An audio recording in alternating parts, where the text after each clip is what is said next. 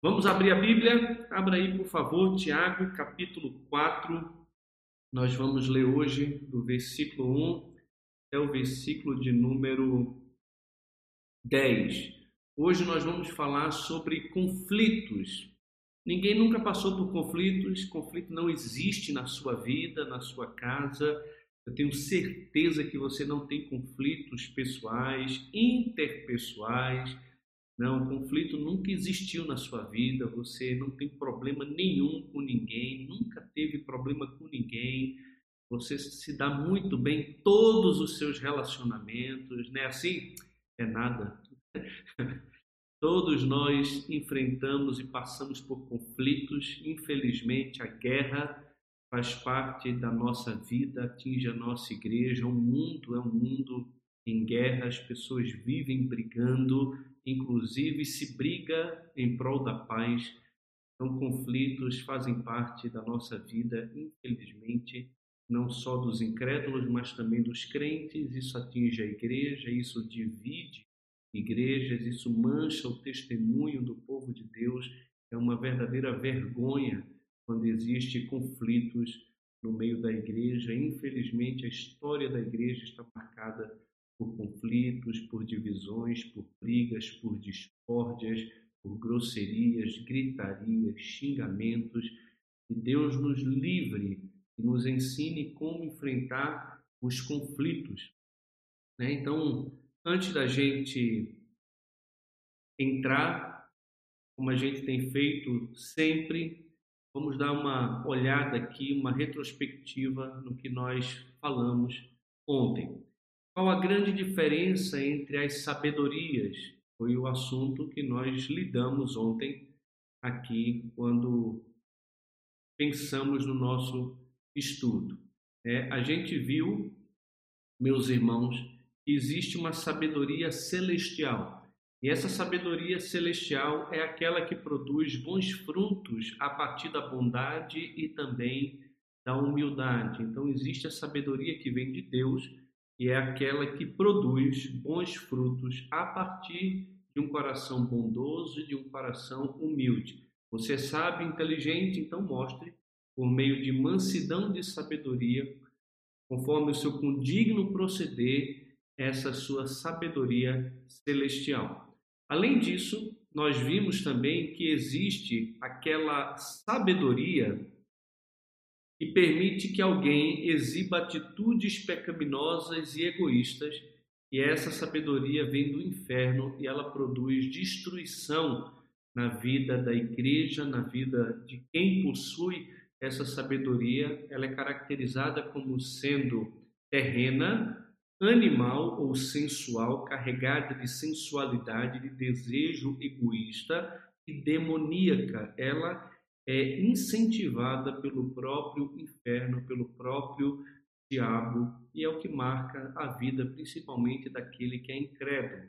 Infelizmente, muitas pessoas se convertem a Cristo, creem em Cristo com a fé racional, elas passam a entender quem Jesus é, conhecem verdades a respeito de Cristo, mas a sua mente ainda não foi permeada com a sabedoria celestial eles não se dedicam à leitura da palavra e nem oram pedindo a Deus essa sabedoria para que possam enxergar a vida com uma outra lente. Então, ainda são guiados pela natureza humana, pela carne, pelos desejos sensuais e pela influência do diabo, que é o príncipe do mundo e controla ainda os filhos da perdição, os filhos da ira, como Efésios capítulo 2 fala.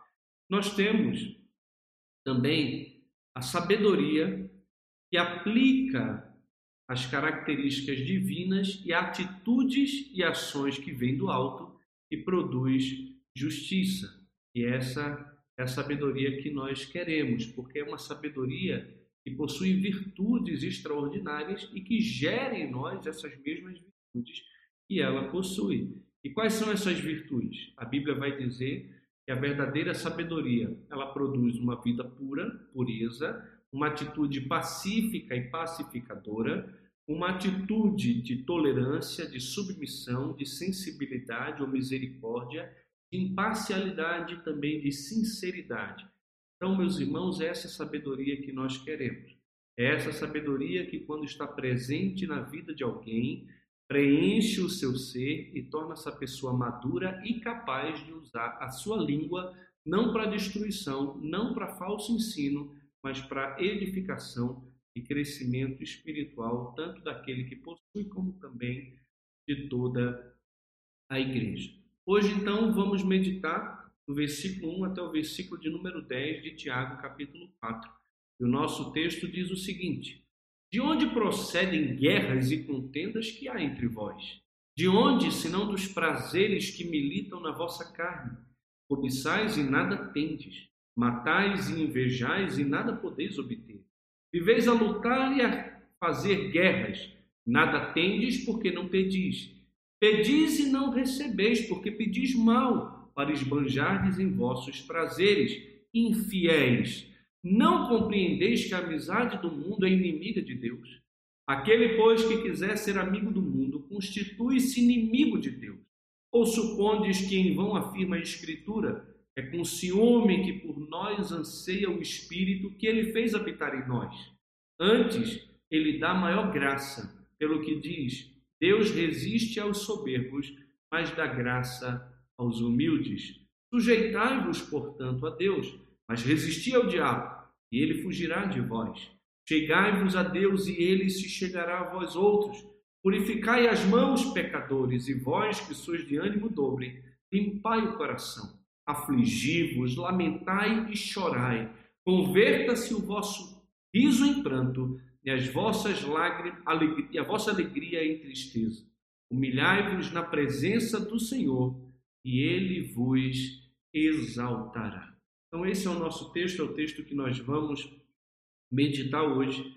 O nosso texto, ele afirma para nós que conflitos pessoais, internos e interpessoais têm a sua origem no coração dos homens e a solução na submissão a Deus e resistência ao diabo. É isso que o nosso texto ele está dizendo aqui para mim e também é, para você. Eu tenho algumas perguntas para fazer para você, para sua própria reflexão. A primeira delas, você enfrenta conflitos? Sim ou não? Se sim, quem é o responsável pelo surgimento dos conflitos que você enfrenta? Nós temos uma tendência muito grande de julgar sempre, ou de jogar sempre a culpa dos nossos problemas ou dos nossos problemas interpessoais no outro. Ah, o casamento não deu certo porque ela, porque ele. Ah, o meu relacionamento com meu filho é muito difícil porque ele e nós estamos sempre jogando a culpa dos nossos relacionamentos na atitude de outras pessoas. Às vezes nós sofremos com as atitudes de outras pessoas, mas geralmente os conflitos eles estão relacionados não ao outro, mas à forma como nós respondemos à ação do outro. Quais são os conflitos que você tem passado? Eu queria ser uma mosquinha para poder estar na sua casa nesse período de quarentena e poder ver o que está acontecendo no seu lar quais são os problemas que estão surgindo, por que estão surgindo esses problemas que estão surgindo e como vocês estão lidando. Será que vocês estão jogando culpa um no outro, responsabilizando o outro pelos problemas que estão se levantando? Outra pergunta: o que você está disposto ou disposta a fazer para ter o que deseja? Todos nós desejamos muitas coisas algumas lícitas, outras ilícitas, outras lícitas que se tornam ilícitas porque nós estamos dispostos a pecar para poder alcançar aquilo que nós tanto desejamos. Então, aquilo que eu desejei já se tornou algo errado e pecaminoso que me controla, que talvez seja um Deus e um ídolo no meu coração que precisa ser destruído. Então, preciso tomar cuidado. Você briga para ter o que você deseja? Que você deseja realmente é lícito, é justo, é bíblico, é aquilo que Deus tem para você, ele está dentro de uma normalidade ou ele extrapolou já aquilo que seria normal? O que você faz para resolver os conflitos que surgem na sua vida, em todas as áreas? Como você relaciona a sua submissão a Deus à sua resolução de conflitos? Queria que nós pensássemos nisso agora antes de entrarmos propriamente dito aqui no nosso estudo. Mas já entrando, então, no estudo.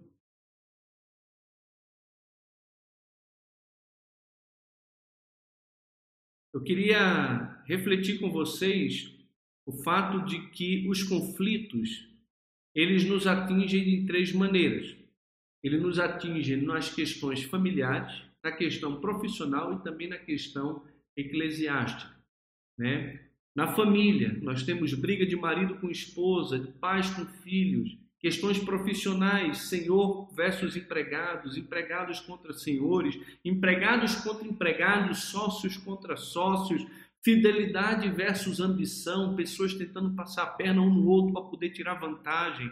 Na questão eclesiástica também, muita ruptura entre pastores e líderes, entre presbíteros, diáconos, entre irmão e irmão. Isso tudo acaba interferindo na vida da igreja e atingindo a igreja e prejudicando a comunhão no corpo de Cristo. Eu queria que nós olhássemos aqui e percebêssemos a origem do conflito.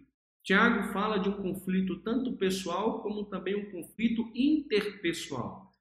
O conflito pessoal está na cobiça. A pessoa deseja, ela cobiça, mas ela não tem. Então ela está sempre insatisfeita. Ela é uma pessoa insatisfeita que está correndo atrás das coisas para tentar encher ou preencher o vazio que existe no coração dela. E existem problemas interpessoais, matais, invejais, nada podeis obter, viveis a lutar e a fazer guerras.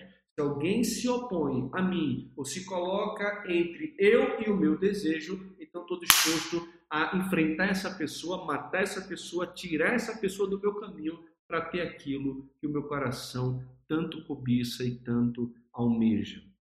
Então, eu queria que nós olhássemos juntos para a origem do conflito. Tiago vai dizer aqui: de onde, se não dos desejos que militam na vossa carne? Meus irmãos, da onde vem o seu conflito? Qual a origem do seu conflito? Qual a origem da guerra que você se encontra? De onde, se não dos prazeres que militam na sua carne, dentro do seu coração?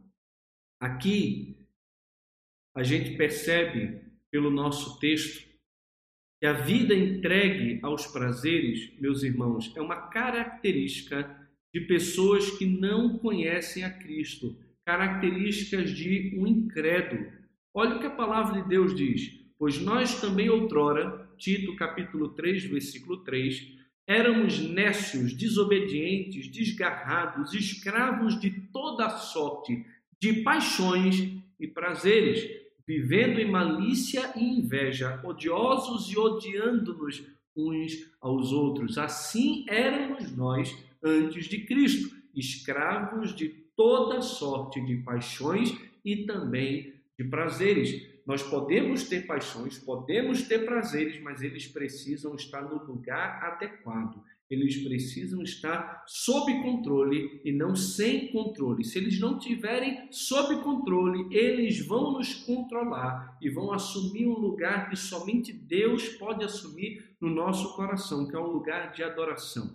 Aquilo que você pensa constantemente, que você gasta tempo constantemente, você está disposto a entregar sua energia, o seu dinheiro, o seu tempo, então isso tem recebido de você toda atenção, adoração que é devida somente ao nosso Deus. Isso se tornou um ídolo para você e isso não deve caracterizar a sua vida, uma vez que você é de Cristo. O controle, a escravidão das paixões e dos prazeres é algo que deveria ou que marcou a nossa vida antes de Jesus e não agora com Cristo.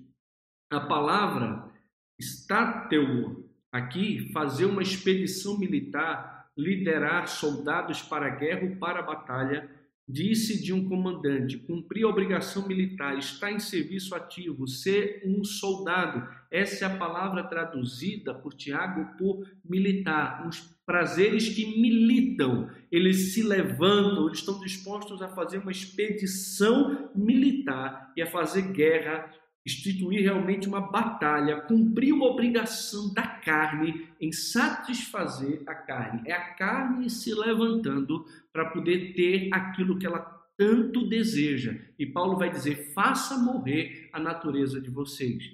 Se vocês não matarem o corpo, vocês não vão viver. Mas se pelo Espírito mortificardes os feitos do corpo, certamente vivereis, pois todos aqueles que são guiados pelo Espírito de Deus, esses de fato são filhos de Deus. Não podemos deixar que a nossa carne ela se levante e monte um exército que vai guerrear contra o espírito para nos fazer escravos da carne novamente. Nós não somos da carne, mas somos de Deus, somos do espírito. Os que estão na carne não podem agradar a Deus, mas nós não estamos na carne, mas no espírito, se de fato o espírito Deus habita em nós. Então, meu irmão, minha irmã, tome cuidado com o seu coração, para que o espírito não domine você. O coração humano, ele é o responsável pelos conflitos.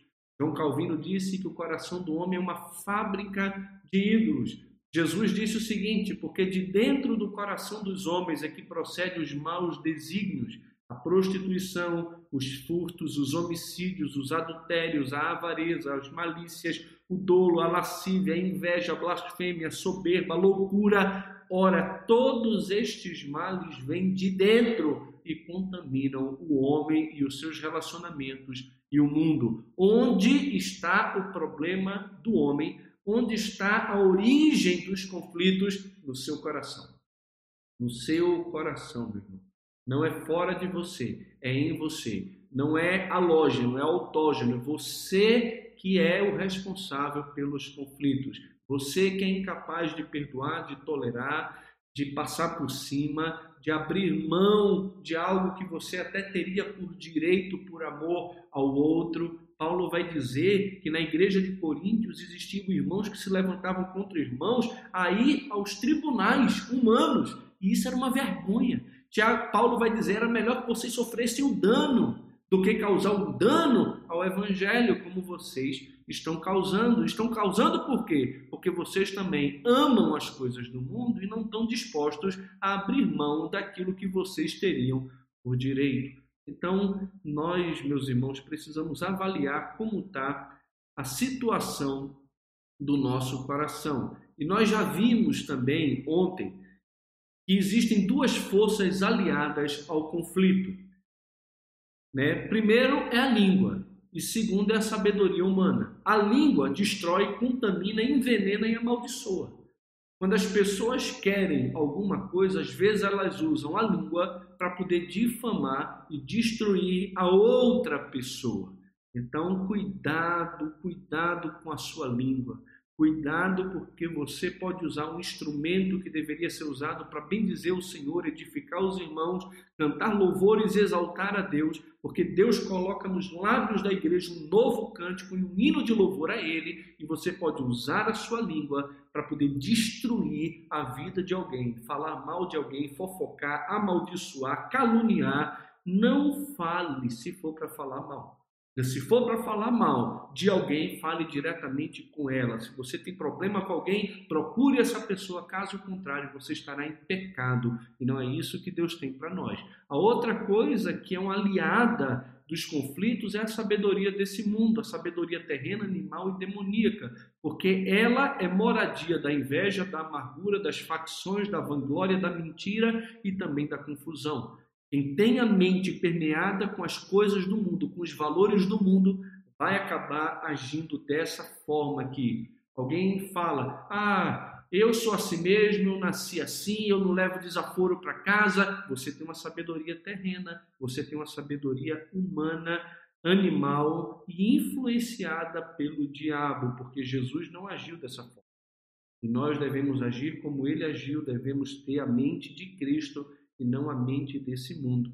Então precisamos enfrentar e enfrentar com as armas de Deus é, essa sabedoria secular, mundana, que não tem nada a ver com o caráter daqueles que pertencem a Jesus. A exortação da palavra de Deus para a minha vida e também para a sua vida é a seguinte: longe de vós toda amargura e cólera e ira e gritaria e blasfêmia, e bem assim toda malícia, longe de vós isso.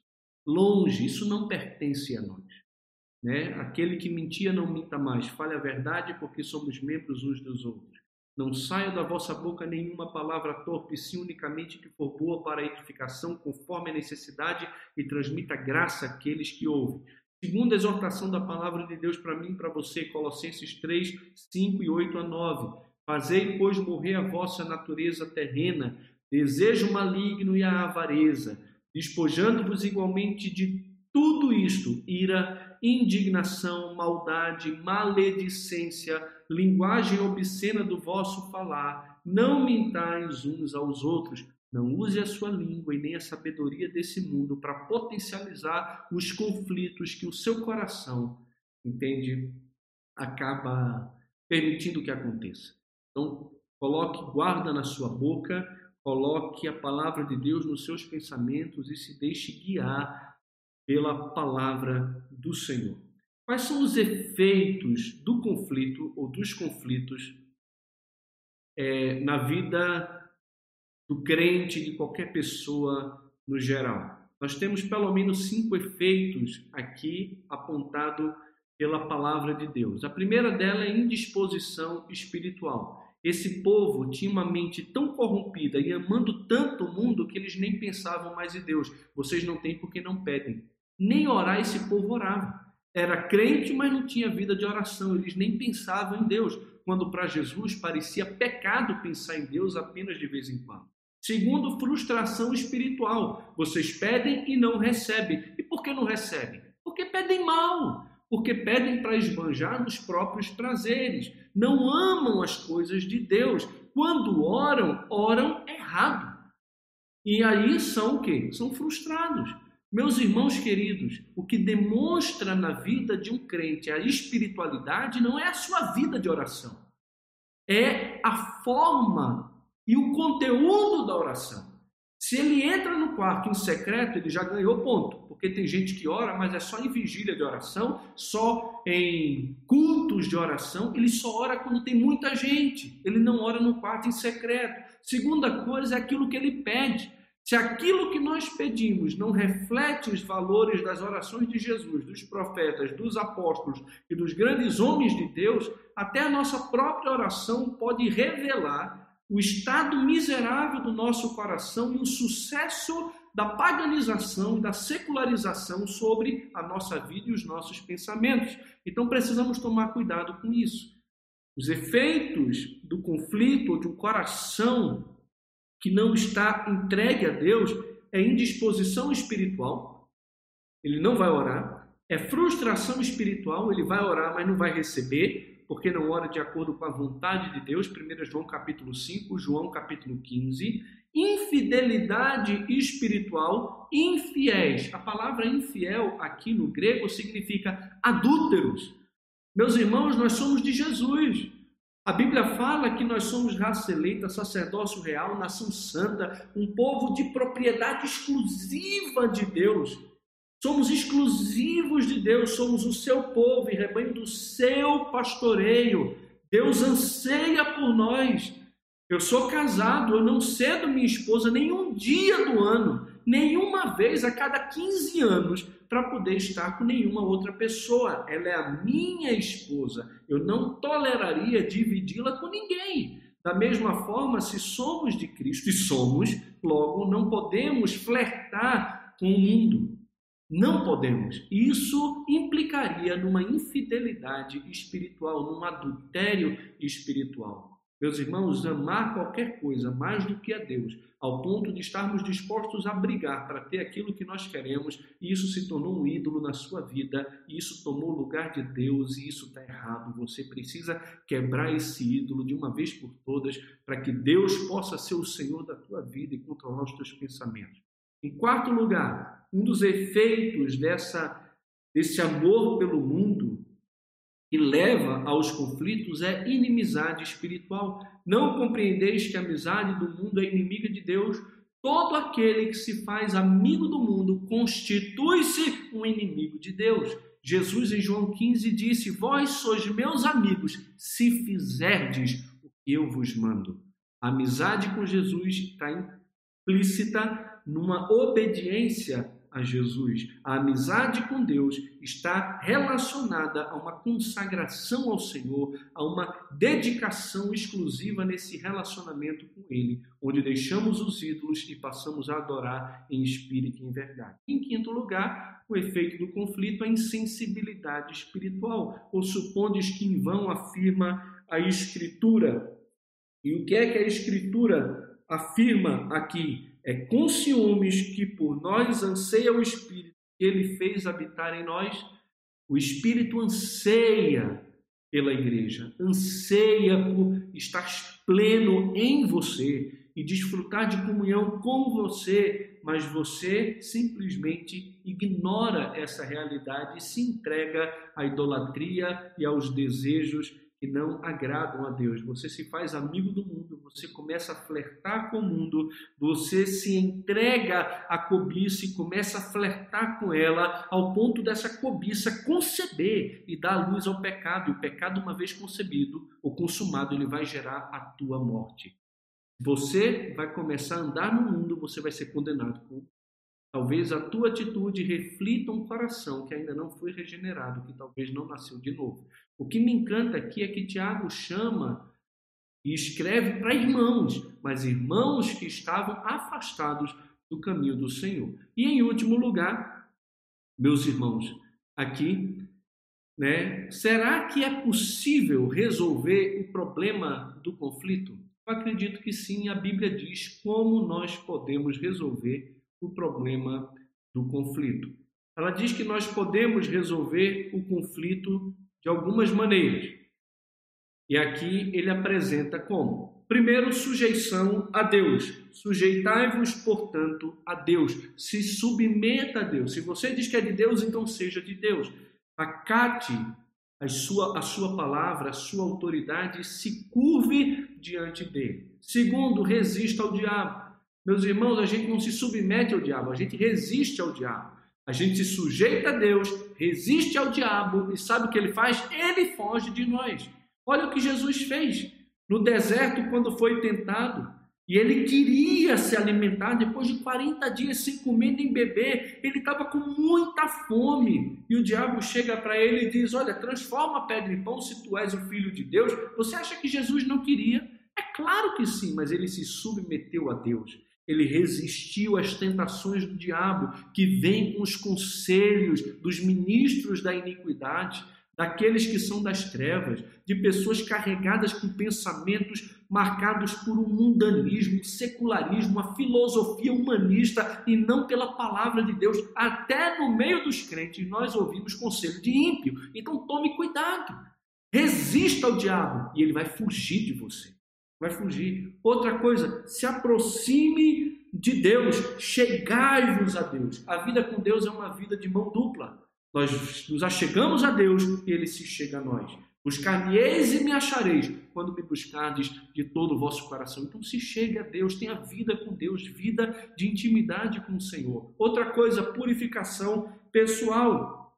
Purificai as mãos pecadores, e vós que sois de mente dividida, limpai o coração. Então, purificação das ações, purifique as mãos, pare de fazer o que você está fazendo e faça aquilo que Deus quer que você faça, mas limpe o seu coração, se entregue a Deus, pare de querer amar o mundo e amar a Deus ao mesmo tempo. Não existe isso na vida cristã. Quem se faz amigo do mundo se constitui inimigo de Deus. Quem ama Deus deve aborrecer o mundo. Jesus disse: aquele que odiar sua vida neste mundo preservá-la para a vida eterna. Arrependimento verdadeiro é o outro passo para resolver conflitos. E como nos arrependemos verdadeiramente? Está aqui.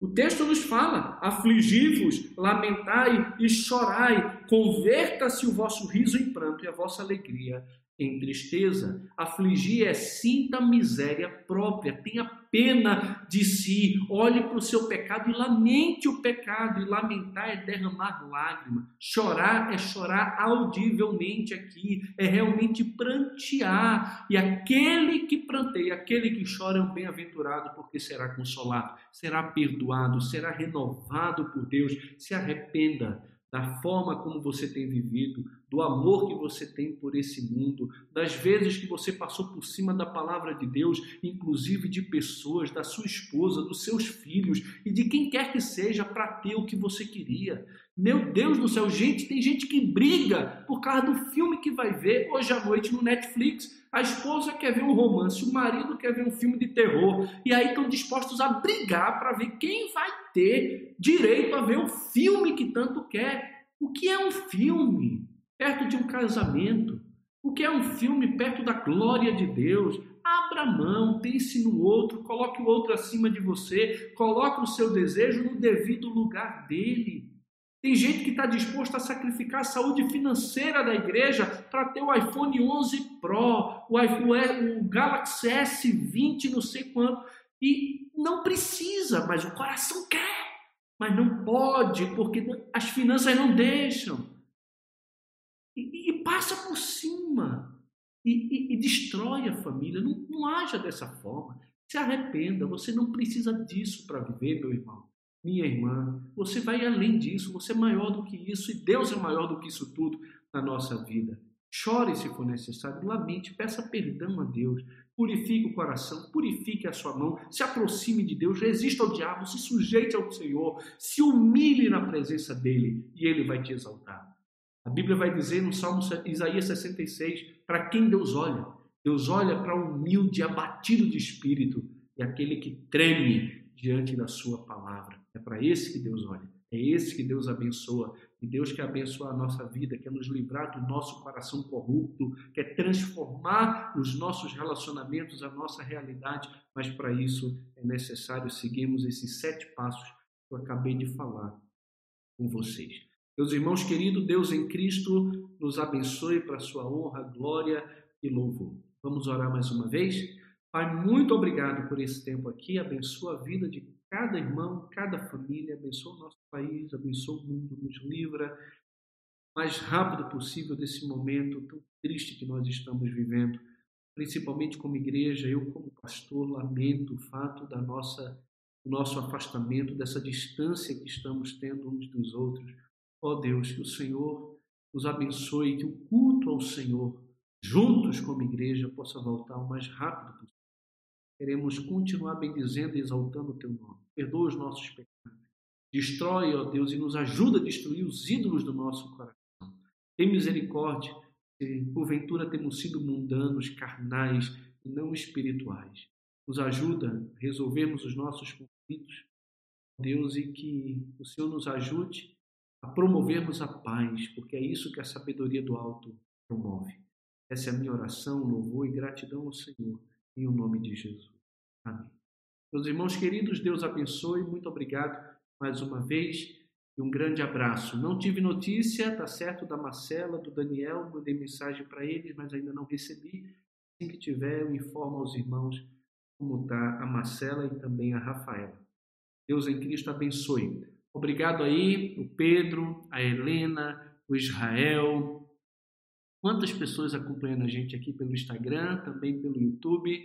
Muito bom. O Kilder aqui, a Selma, a Helena, Elaine, que coisa boa. Muito, muito bom estar com vocês aqui. Que Deus em Cristo abençoe muito a vida de vocês e dê a cada um uma boa noite. Loja Lecher, pastor, um fone seria melhor para transmitir o áudio.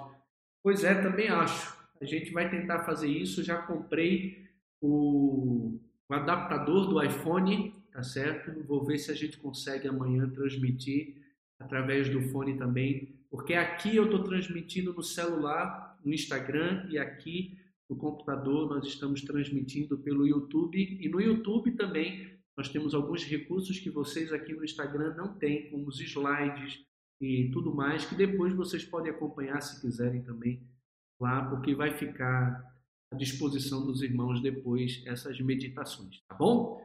Deus abençoe, um grande abraço e, se Deus permitir, até amanhã. Fiquem na paz.